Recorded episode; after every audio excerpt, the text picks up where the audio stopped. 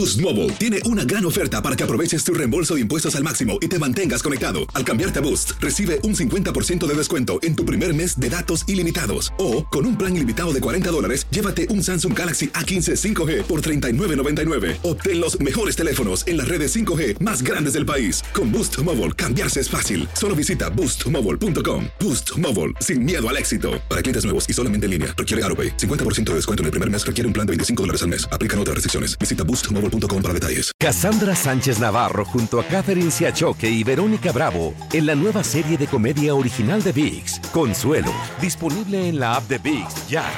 Soy María Raquel Portillo. Probablemente me conozcan con el nombre que me impuso mi abusador, Mari Boquitas. Cuando apenas tenía 15 años, me casé con Sergio Andrade el exitoso productor que lanzó la carrera de Gloria Trevi y que resultó ser un abusador sin escrúpulos. Voy a contar esa historia por primera vez sin interrupciones. No vengo a contar mi versión, vengo a contar mi historia. En boca cerrada. Escúchalo en tu plataforma de podcast favorita. Univisión Reporta es un podcast de euforia. El periodista de Estados Unidos de The Wall Street Journal, Evan Gershkovich, está arrestado en Rusia acusado de espionaje. Rusia está acusando al periodista Evan Gershkovich de haber realizado espionaje por parte del gobierno de los Estados Unidos y no una actividad periodística. Un periodista del Wall Street Journal fue detenido en Rusia mientras realizaba un reportaje.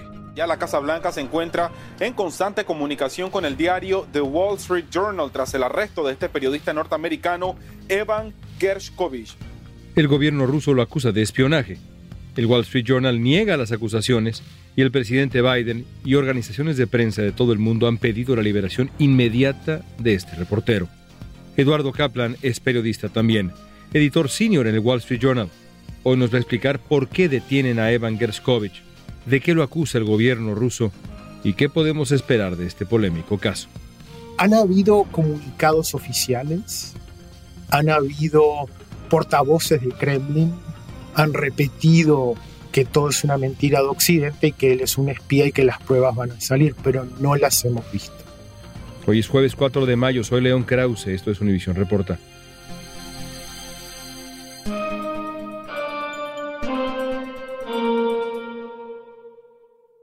Evan Gershkovich es un reportero del Wall Street Journal. También es el primer periodista estadounidense detenido en Rusia por cargos de espionaje desde la Guerra Fría. Eduardo, Evan tiene raíces rusas y por la biografía que ustedes han escrito sobre él, pues Rusia era su fascinación. Cuéntanos un poco de su biografía. Evan nació en Nueva York pero es hijo de refugiados de la antigua Unión Soviética, tanto su padre como su madre. Se refugiaron en Nueva York en distintos momentos, se conocieron en Nueva York. Tuvieron dos hijos, Evan y su hermana, se fueron a vivir a Nueva Jersey en un momento, como hacen mucha gente que busca más espacio, salir de la ciudad para criar hijos, pero siempre los criaron hablándoles ruso, inculcándoles un amor por la cultura, por su antiguo país. Obviamente no en forma, es decir, ingenua, ¿no? Sabiendo muy bien por qué sus padres se habían tenido que ir de Rusia. Pero Evan luego es un amor que él llevó toda su vida para su vocación periodística, digamos. Cuando él se graduó de la universidad, su primer trabajo fue en el New York Times, donde fue asistente de redacción. Y lo que él quería siempre era que lo enviaran a Rusia como corresponsal extranjero. Por ese amor, por ese interés, por esa pasión, ¿no? Con la cual él creció muchos de estos grandes instituciones periodísticas llegaba tiempo, ¿no? Ser corresponsal. Y entonces al joven Evan le sugirieron que en vez de esperar hasta que el New York Times lo enviara como reportero, que fuera a Moscú por su cuenta y que trabajara para un diario que todavía existe, se llama The Moscow Times, ¿no? Los tiempos de Moscú. Y eso fue lo que hizo Evan durante varios años, hasta que el Wall Street Journal le ofreció la oportunidad y se unió a nuestro equipo en Moscú hace un par de años. Era su encomienda soñada, como tú describes, y es un hombre reconocido por sus colegas allá como un ejemplo del periodista que se vuelve parte de la sociedad, que realmente se integra a la sociedad, incluso respaldando a colegas allá. ¿En qué estaba trabajando cuando ocurre esto que ha ocurrido? No sabemos específicamente en qué nota estaba trabajando. Sí sabemos que estaba en Ekaterimburgo, que es una ciudad, digamos, a unas mil y pico de kilómetros de Moscú, en la zona central, en los Urales, y ahí fue donde estuvo arrestado. Bueno, detenido, porque, digamos, un arresto significaría la aplicación de un sistema legal, pero fue detenido contra su voluntad cuando estaba reunido con una fuente en un restaurante. La última nota que publicó Evan, y eso sí es de conocimiento público, fue una nota que salió en la primera página del Wall Street Journal, una nota investigada durante meses, en la cual habla de que a pesar de lo que dice el régimen ruso, las sanciones sí están impactando la economía. Un tema que debe doler al gobierno de Vladimir Putin. Ahora, Evan les informó en algún momento que sospechaba que estaba siendo seguido por agentes rusos. ¿Sospechaba algo de esto que sucedió? Evan como otros periodistas en Moscú, sí tuvo casos específicos donde le hicieron saber que lo estaban siguiendo, digamos, sin ningún tipo de discreción, donde le dejaron saber de que lo estaban vigilando. También sabemos que algunas de las fuentes con las que habló Evan recibieron llamados diciéndoles que por favor no hablen más con Evan o con el Wall Street Journal en particular. O sea que sí sabía, pero en el caso específico de Caterinburgo no. Yo no tengo conocimiento. Evidentemente, el ambiente en Rusia desde hace ya un tiempo se ha vuelto crecientemente hostil para el periodismo. Y más, imagina uno, para el periodismo occidental. ¿Alguna vez consideró Evan seriamente dejar Rusia? ¿Sabes? Que yo sepa, no. Todo lo contrario. La vocación de Evan era redoblar los esfuerzos y no echarse atrás. Nuestra prioridad fundamental es, digamos, vigilar por la seguridad de nuestros corresponsales. Tenemos la fortuna de ser un periódico con corresponsales en muchísimos países, muchos de los cuales, lamentablemente, donde los periodistas no tienen las garantías legales y donde muchos casos corren peligro porque es una situación de peligro. Cubrimos guerras, cubrimos revoluciones, cubrimos países donde los regímenes no respetan, digamos, los derechos más básicos, no solamente del periodista, sino de otros ciudadanos. Lo que más nos preocupa siempre es la seguridad de nuestros periodistas. Y tenemos, digamos, el motivo por el cual nos enteramos de que algo no andaba bien fue porque cuando los periodistas en algunos de estos países van a cubrir un evento, tienen que reportar cada dos, tres horas a otros colegas a decirles que estoy bien, solamente un breve mensaje diciendo estoy bien. No recibimos ese mensaje y eso fue lo que empezó a preocupar, ¿no? Y cuando otros colegas en Moscú le empezaron a mandar, o en Londres, le empezaron a mandar mensajes y no recibieron respuesta, ahí fue cuando la preocupación fue en aumento. Una vez que lo detienen, ¿a dónde lo llevan? ¿De qué lo acusan? Lo detienen en Ekaterimburgo, lo transportan a Moscú y está detenido en la cárcel de Lefortovo. No sé si lo estoy pronunciando bien, pero ese es el nombre de la cárcel. Lo acusan de espionaje. No tenemos conocimiento de ninguna prueba. Ni ustedes ni él, que tú sepas, han tenido acceso a pruebas contra él? No, por el momento no. Hubo una audiencia donde pudimos verlo a Evan por unos 20 minutos.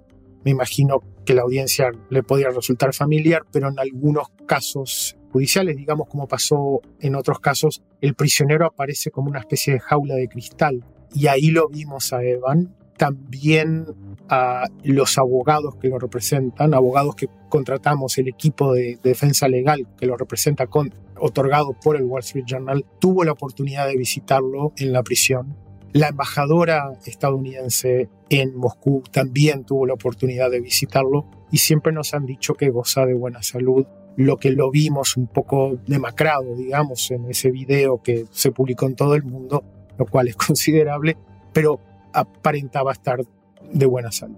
Pero en cuanto a las pruebas, no hemos recibido ningún tipo de Digo, han habido comunicados oficiales, han habido portavoces del Kremlin, ¿no? Han repetido que todo es una mentira de Occidente y que él es un espía y que las pruebas van a salir, pero no las hemos visto.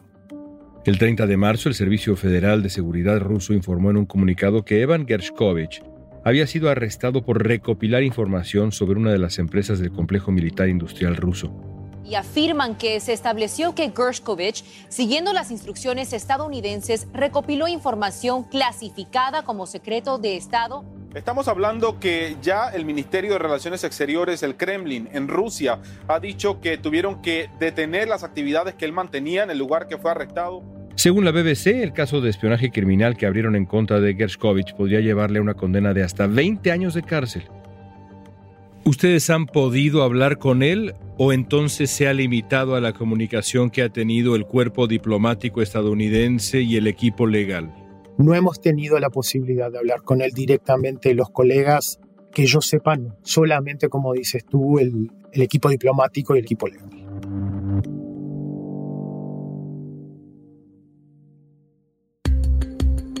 Al volver vamos a ver en qué condiciones está Evan Gershkovich y qué se puede esperar de su proceso judicial.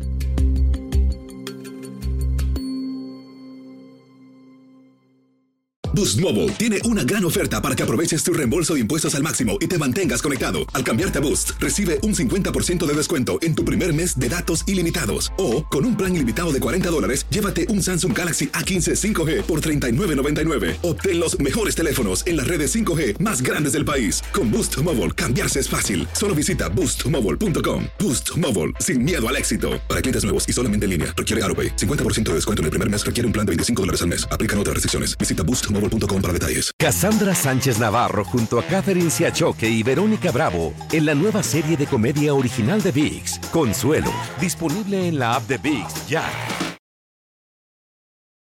Estamos platicando con el periodista Eduardo Kaplan. La cárcel donde está detenido Evan es una cárcel tristemente célebre por ser una cárcel severa. ¿Tienes confianza en que las condiciones en las que se encuentra son dignas? Es una excelente pregunta y no me atrevo a responderla. Nosotros hemos escrito sobre esa cárcel, hemos entrevistado gente que ha sobrevivido estadías en esa cárcel y hablan de un lugar muy difícil, ¿no? Sobre todo por el aislamiento, la soledad. En un momento, no sé si ustedes han visto, pero Evan logró enviarle una carta a sus padres a través de una de las visitas en la cual le dice a su madre muchas gracias por darme avena de desayuno cuando éramos chicos porque ahora sé cómo sobrevivir a la comida en la cárcel. O sea que por lo menos sabemos que lo alimentan con avena, pero no sabemos mucho más. ¿Cómo ha afectado, digamos, la ausencia? Una ausencia forzada, evidentemente, pero la ausencia de Evan el trabajo de sus colegas en el Wall Street Journal, cómo ha cambiado el clima dentro de la organización. Ha ayudado a unirnos en forma general. Como te decía anteriormente, tenemos la fortuna y al mismo tiempo la responsabilidad de ejercer el periodismo más riguroso posible en muchos lugares del mundo donde ese tipo de periodismo no es bienvenido. Y para muchos de nosotros es un ejemplo. Digamos, ha reforzado nuestro interés por ser más de lo que somos aún, si es que es posible, y por su ejemplo, por el coraje que ha demostrado, por la fuerza que ha demostrado. Si hay algo de lo que se puede acusar es de ejercer el periodismo. Y nuestra intención es seguir haciendo exactamente lo mismo, cada vez mejor y con más rigor.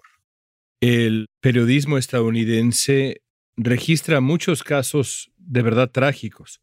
El Wall Street Journal en sí mismo registra casos en las últimas décadas trágicos, algunos brutales.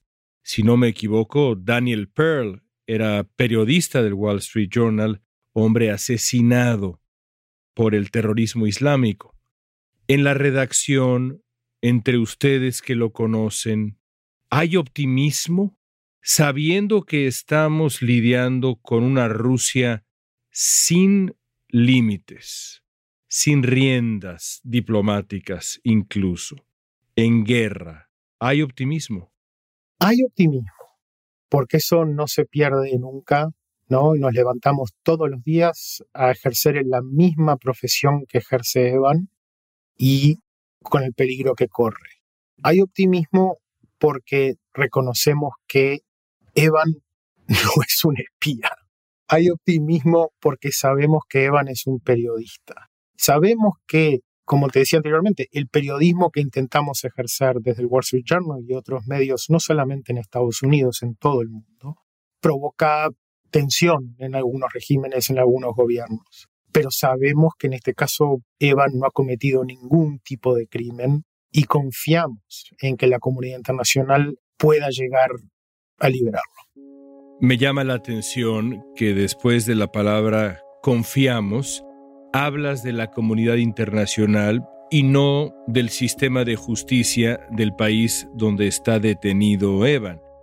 No confías en el sistema de justicia ruso, ¿cierto? Es decir, las esperanzas están puestas en esto que estamos haciendo ahora, en que la presión internacional sea tan grande, que el gobierno estadounidense haga una presión tan firme que ocurra algo ¿O me equivoco? No, estoy de acuerdo 100%.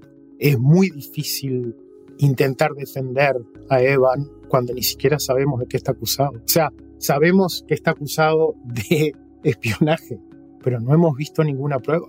Obviamente tenemos eh, un equipo legal que está defendiendo a Evan en ese caso. Sabemos que los casos de espionaje, según el sistema legal ruso, no tienen por qué ser juzgados en forma pública entonces nos exponemos a que Evan, digamos, sea juzgado sin ningún tipo de recurso legal que se le permitiría en otros países. Entonces confiamos, sí, por un lado, en poder ganar este caso en Rusia, porque, insisto, no tenemos pruebas para pensar en otra cosa de que se lo criminaliza por ejercer el periodismo, ¿verdad? Pero no por ser espía. Entonces, nuestra confianza es que sí, de que esto salga a la luz y que Evan sea liberado. Según algunos analistas, la detención de Evan Gershkovich es la respuesta de Rusia a que el Departamento de Justicia anunciara cargos contra Sergei Cherkasov. Él había viajado de Rusia a Brasil con documentos falsos en el año 2008. De ahí se cambió el nombre a Víctor Ferreira para luego en el 2018 solicitar una visa para entrar con un programa de maestría a la Universidad John Hopkins aquí a los Estados Unidos. Cherkasov ingresó a Estados Unidos con una identidad falsa y recopiló información sobre la invasión rusa en Ucrania. Desde el año pasado está detenido en Brasil y el gobierno de Estados Unidos acaba de solicitar su extradición. Estamos hablando que la misión que él tenía, según los reportes del Departamento de Justicia, era inmiscuirse en círculos del Departamento de Estado y también de la CIA. El hecho es claramente una nueva escalada en las tensiones de Moscú con Estados Unidos.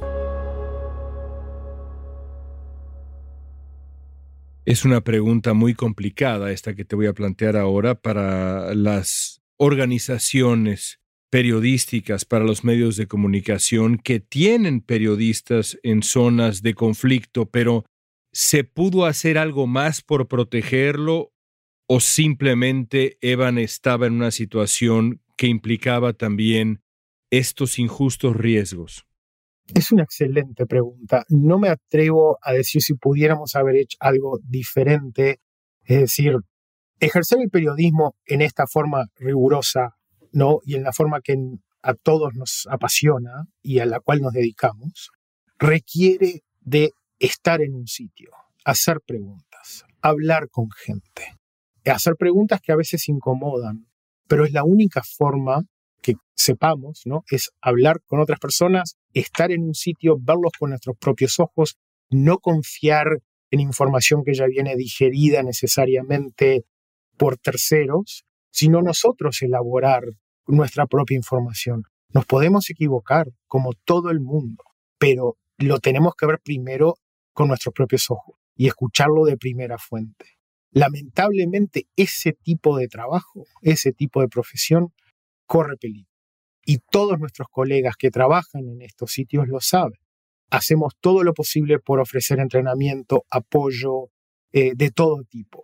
No es solamente cubrir un frente de guerra, donde claro que los riesgos son mucho más evidentes.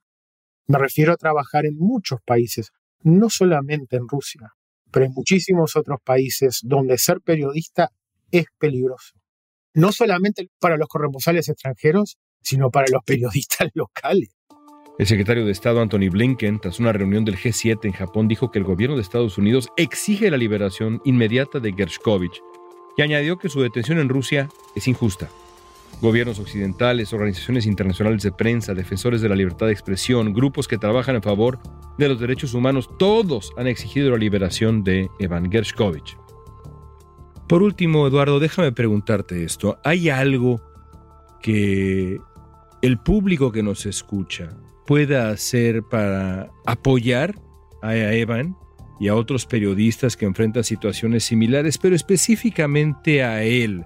Hay movimientos en redes sociales, los periodistas del Wall Street Journal, colegas suyos que somos de otros medios, hemos manifestado nuestro apoyo en redes sociales. De pronto se siente como un esfuerzo estéril, quizá no lo es. Te pregunto, alguien que nos está escuchando y dice, quisiera hacer algo, manifestar mi solidaridad, algo, ¿qué puede hacer? Mira, yo creo que todo ayuda. Por ejemplo, hay un hashtag que es I stand with Evan, ¿no? Yo estoy con Evan, que intentamos usar en Twitter en forma consistente. Hay movimientos en redes sociales, gestos que quizá parezcan triviales. Yo creo que son estos pequeños esfuerzos que van sumando para que la gente tome conciencia. No es solo por Evan, porque todos los ciudadanos que vivimos en democracias o que apreciamos vivir en democracias sabemos que es fundamental tener el derecho a la información, que para tomar las mejores decisiones como ciudadanos, ya sea para un voto, para una decisión de una carrera, de lo que fuera, necesitamos la mejor información disponible. El periodismo ofrece esa virtud, esas oportunidades para todos los ciudadanos. O sea, que así sea desde el teléfono o llamar o escribir una carta, yo creo que todo ayuda y desde ya les agradezco enormemente que nos den esta plataforma para poder hacer algo, no solamente por Evan, pero por el periodismo en general.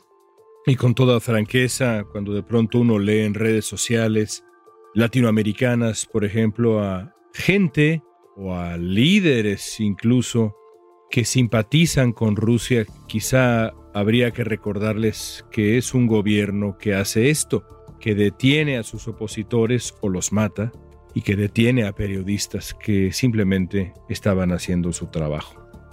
Sí, no, criminalizar el ejercicio del periodismo es un antecedente muy peligroso. Eduardo, gracias por tu tiempo. No, muchas gracias a ti. La Embajada de Estados Unidos en Rusia había solicitado hacer una visita consular al periodista Evan Gershkovich el 11 de mayo, pero les fue negada. De acuerdo con la agencia EFE, la razón fue que Estados Unidos negó el visado a un grupo de periodistas rusos que acompañaría al ministro de Relaciones de Exteriores de Rusia en una visita a Nueva York esta semana.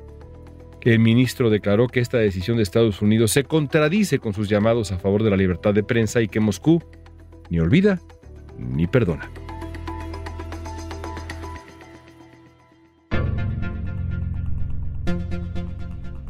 Esta pregunta es para ti. ¿Cuándo imaginas que quedará libre Evan Gershkovich? Usa la etiqueta Univision Reporta en redes sociales. Danos tu opinión. En Facebook, Instagram, Twitter o TikTok. Escuchaste Univision Reporta.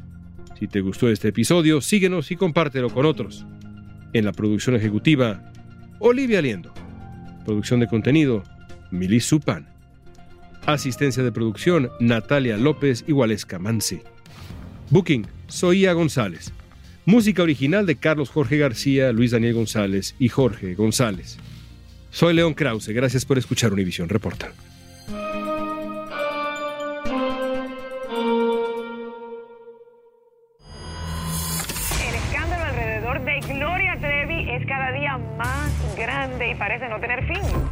Soy María Raquel Portillo. Fui ese rostro pálido y sin voz que el mundo vio en las escenas del mayor escándalo del entretenimiento de las últimas décadas. No vengo a contar mi versión, vengo a contar mi historia. Ya es hora de abrir la boca. En boca cerrada. Escúchalo en tu plataforma de podcast favorita. Boost Mobile tiene una gran oferta para que aproveches tu reembolso de impuestos al máximo y te mantengas conectado. Al cambiarte a Boost, recibe un 50% de descuento en tu primer mes de datos ilimitados. O, con un plan ilimitado de 40 dólares, llévate un Samsung Galaxy A15 5G por $39.99. Obtén los mejores teléfonos en las redes 5G más grandes del país. Con Boost Mobile, cambiarse es fácil. Solo visita boostmobile.com. Boost Mobile, sin miedo al éxito. Para clientes nuevos y solamente en línea, requiere AroPay. 50% de descuento en el primer mes requiere un plan de 25 dólares al mes. Aplican otras restricciones. Visita boostmobile.com para detalles. Cassandra Sánchez Navarro junto a Catherine Siachoque y Verónica Bravo en la nueva serie de comedia original de VIX, Consuelo, disponible en la app de VIX ya.